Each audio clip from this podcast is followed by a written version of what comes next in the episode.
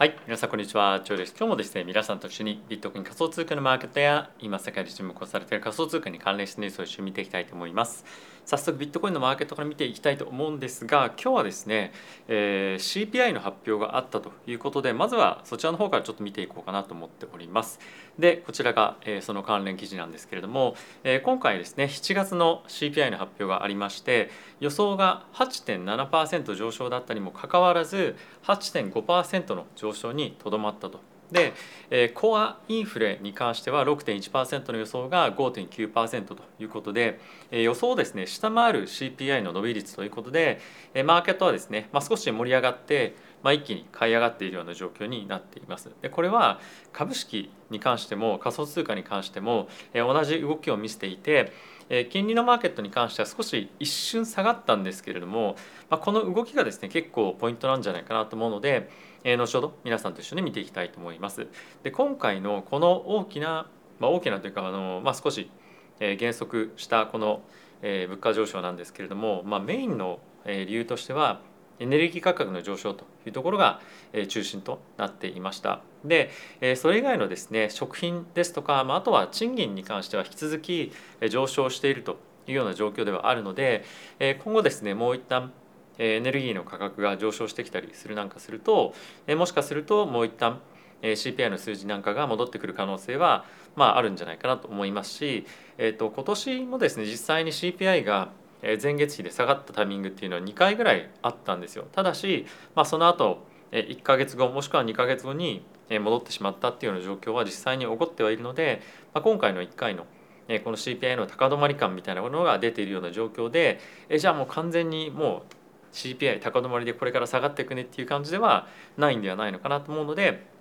えこういった点に関しては一つ気をつけておきたいなと思っております。で現在ですねこの CPI を CPI を受けてマーケットでどんな、えしあの金利利上げの織り込み出されてるかっていうのを、まあ、ちょっと見ていきたいかなと思っております。で一応ですね年末までの観点ですね12月の14日にあります FOMC こちらのタイミングでどれぐらいの利上げが現在織り込まれているかというと今の水準からまあ、大体ですね100ベースの利上げが織り込まれているつまり9月のタイミングで50そしてその後の11月12月で2525っていうのが今現在の織り込み度合いになっています。で一応ですねこの9月のタイミング見ても、え、前回のですね雇用統計の発表前の水準まで戻っていて、50ベースポイントの利上げの確率が今大体63%ですねような感じになっておりますので、メインシナリオとしては大体、えーと、50ベースポイントの利上げというところが今はですね、えー、まあメインのシナリオになっているような状況とあります。で、これをですね反映してというかこの CPI を受けてえフェットのですね、まあ、連銀の総裁の発表があったんですけれども、まあ、エヴァンスさんという方がいらっしゃるんですが、え彼はですね引き続き、えまだまだ物価に関しては、まあ下がっては今回いますけれども、まやっぱりこれが継続的に下がっていくにはですねまだまだ積極的な大幅な利上げが必要ですよというコメントもありまして、え彼自身のこれ個人的な見解なんですけれども、まあ、やはり次の9月に関しても75ベースポイントの利上げが必要なんじゃないかということを言っていました。なので一応ですねまだ75ベースポイントの利上げの可能性っていうのは十分あるんじゃないかなと思いますしあと今回このエヴァンスさんの発言で非常に面白かったのが株式マーケットの動きは正直見てないと。で、まあ、一番重要なのが債券マーケットの動きなので債券マーケットの動きを参考にして、まあ、今のマーケットがどういうふうに今後動いていくと予想しているのかですとかあとはそれをちゃんとえーまあ、短期の金利が今上がりすぎているので、まあ、そこを下げていくために、えー、今後は、まあ、いろんなものを駆使してやっていくというようなことを、まあ、言っていますと。で、えここまで皆さんに聞いていただいてちょっとマーケット見ていきたいと思うんですけれどもまずはビットコインを見ていきましょうでこちら冷やしのチャートなんですけれども、えビットコインはですね一旦大きく上昇はしたんですけれどもその後、え結構上値が重く、まあ、昨日の高値圏というところも割ってきて今現在を推移をしておりますでイーサーに関してはえー、ちょっと直前のこの高値というところを上抜けてきてはいる一方で、まあ、そんなにやっぱり勢いがないなという感じは、まあ、あるんですよね。なのでこの CPI を受けての反応という意味では、えー、ちょっとですね仮想通貨に関しては、まあ、勢いがないなという感じが正直僕自身としては、まあ、なんとなく感じているような状況ですね。で一方でナスダック見ていきたいと思うんですけれども、えー、今日のタイミングで2.6%ぐらいですかね、えー、現在ナスダックは上昇していますと。なのでえー、もちろん仮想通貨の方が上がっているパーセンテージは大きいんですけれども感覚的なところで言うと、え株式マーケットの方がすごい盛り上がってるなという感じは、えありますと。で、えここでですねやっぱ一番重要なのが金利のマーケットがどういうふうに反応しているかっていうところなんですよね。で一応ちょっと見ていきたいのがまずは10年債の動きを見ていきましょうちょっとこれだと分かりづらいので少し短期間の動きに見て動きの中で見ていきたいんですが CPI の発表があった時に大きく金利が下がったんですよねでその後戻ってきてると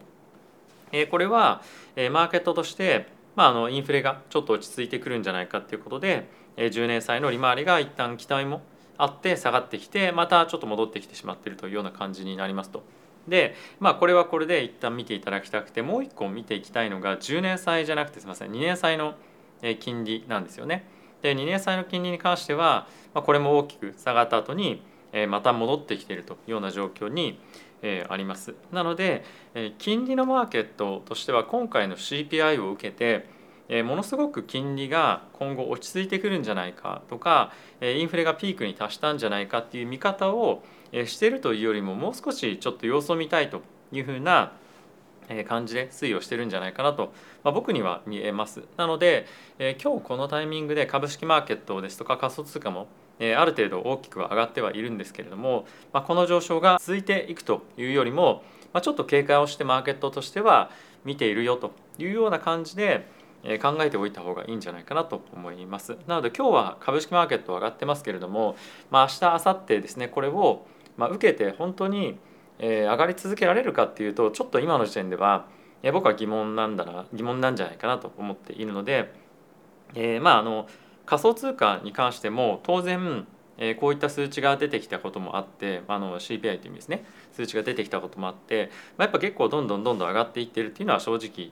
事実ではあるのでじゃあ買わないのかっていうとまあそれはそれで一つ考え方としてはあるんですけれども、え、ちょっと前でツイッターでもお話をした通り現在ビットコインを買っている人たちに関してはオプションをある意味買ってるような印象で、え現物を買ってるですとか、まあ、とは手元にそんなにキャッシュがないようであれば、まあ実際にオプションを買ってるっていうような動きが今あの頻繁に起きてるんじゃないかなと思うんですね。でこれどういう意味で言ってるかっていうとあのアップサイドを取りっぱぐれないように、えー、今はビットコインを今のタイミングで買える範囲で、ま、買ってるということを現在え取引、ま、やってる方はあの行ってるんじゃないかなと思うんですね。っていうのもやっぱりダウンサイドがある程度限定的だっていうような、まあ、頭の中にですねもうイメージがあるということで大幅に今すぐ上がらないかもしれないけど、まあ、ここで上がってったら悔しいなだからそこの悔しさをちょっとでも少なくするために少しのポジションも今積んでおこうというような感じで買っていると思うんですね。なので本格的にこれからマーケットが上がっていくから今もうどんどんどんどん自分自分のアセットを使って帰っていくよっていうのでは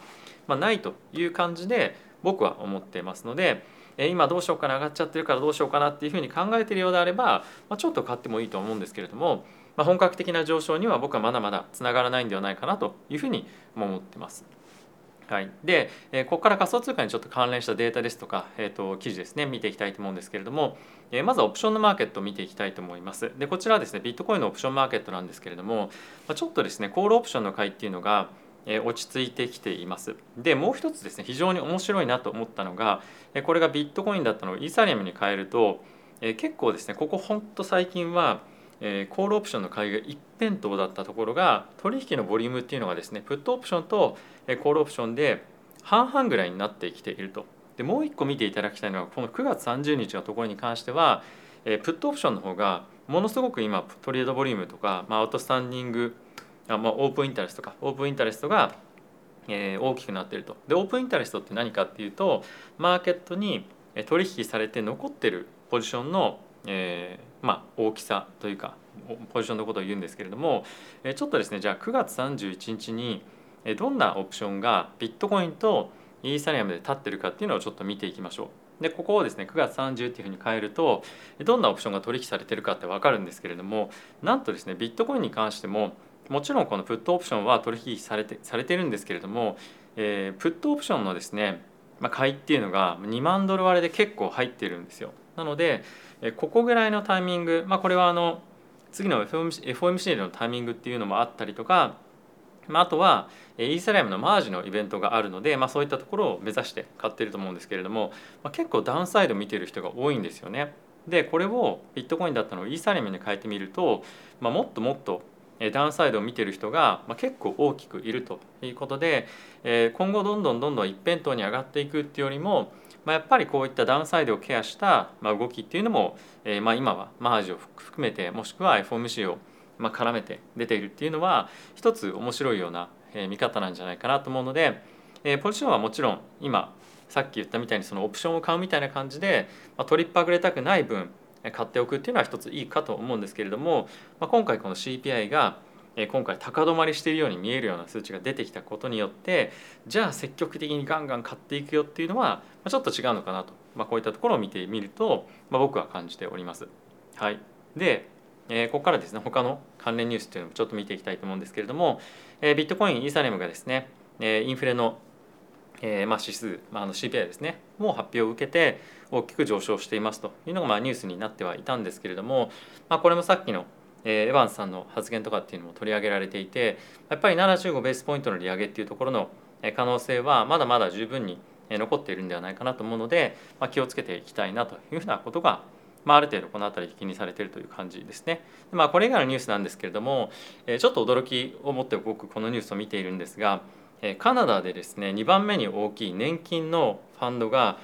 セルシウスに対して投資をしていたんですよね、まあ、資金貸していたりとかっていうふうなことをしていてなんと200あの年金の投資分から200億円ぐらいがですねセルシウスに投資をされていてでかつそれがですね、まあ、全部吹っ飛んでしまったというような状況になっているそうです。でそういったこともあってカナダとアメリカの政府がですね共同でセルシウスの件について、まあ、調査をいろいろと行っているというわけなんですけれども、まあ、あの年金がですね仮想通貨のファンドに対して、まあ、ファンドというかあの会社に対してお金をまあ貸し付けていたりとか投資をしているっていうところに対して、まあ、かなり僕はあの驚いたので、まあ、これに関してはちょっとぜひ皆さんにも、えー、まあそのある意味あの金融の分野でまあ進んでる国もしくはあの結構フレキシブルにやってる国がこういった問題に、まあ、今直面しているっていうのはまあ、すごく興味深い内容なんじゃないかなと思っています。でもう一つなんですけれどもドイツのですね、まあ、ヌリというデジタルバンクがあるんですけれども彼らが、まあ、今顧客の資産をですね凍結をしているような状況になっていますと。でこれについてはここ最近の大きなマーケットの動きですとかマクロ環境の変化によってユーザーに対して、まあ、すぐに資金を渡すことができないような状況になってしまっていると。で一応ですねその銀行としては声明みたいのを出していていやいや全然大丈夫ですよというふうには言ってはいるんですけれども、まあ、実際にユーザーがですね資金引き出せなくなっていたりもしているので、まあ、これが本当にどういうような形で終焉を迎えるのかっていうのは今ヨーロッパの方では注目されていると思いますしやはりあのヨーロッパアメリカそして世界各国で今ですねデジタルバンクですとかまあ、あとはステーブルコインを取り巻くような規制っていうのがどんどんどんどん進められていることもあってえこういったところの注目はさらに今後高まってくるんじゃないかと思いますしまこういったところで大きな問題が起こってくることによってまより厳しい規制につながってしまう可能性もあるのでまこの辺りはどういったものが原因で本当になって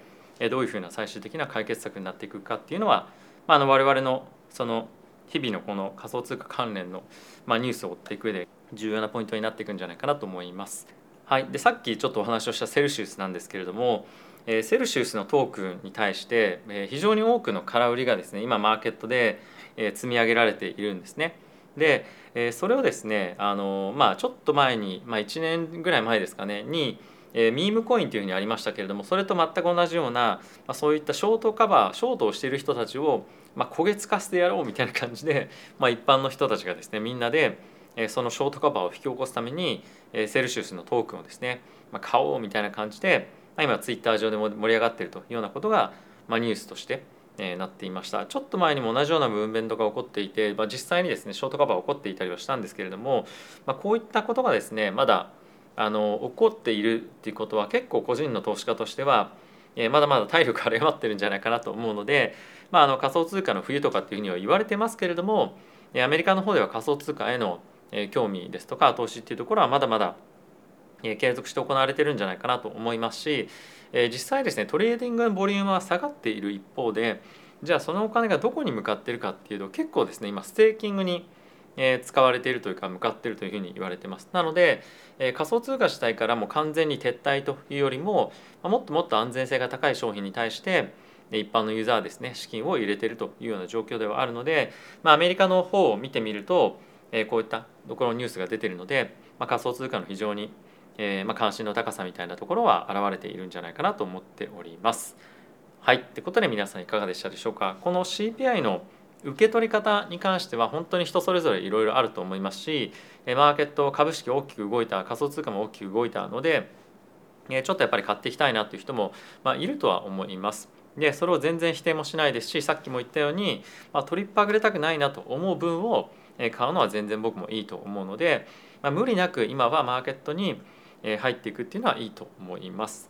その一方でさっき申し上げた通り今年何回か2回ぐらいですかね実際にもうすでにインフレが CPI っていう観点で下がったタイミングはまありましたとでその後戻っていったりとかっていうのもありますし依然として年間ですね8%後半の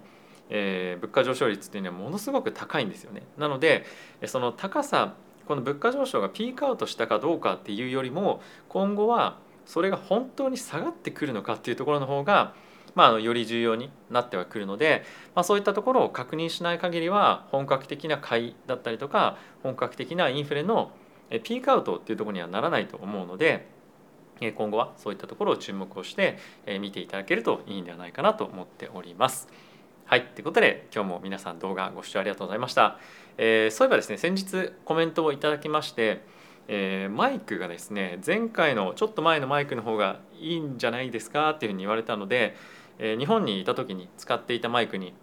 戻してみました、えー、皆さん聞こえ具合いかがでしたでしょうか、えー、そんなに変わらないっていう人ももしかするといるかもしれませんけれども、えー、もしマイクちょっとなんか気づいたなという方がいらっしゃいましたら是非ちょっとコメントいただいていただけると、え、助かります。よろしくお願いいたします。ではまた次回の動画でお会いしましょう。さよなら。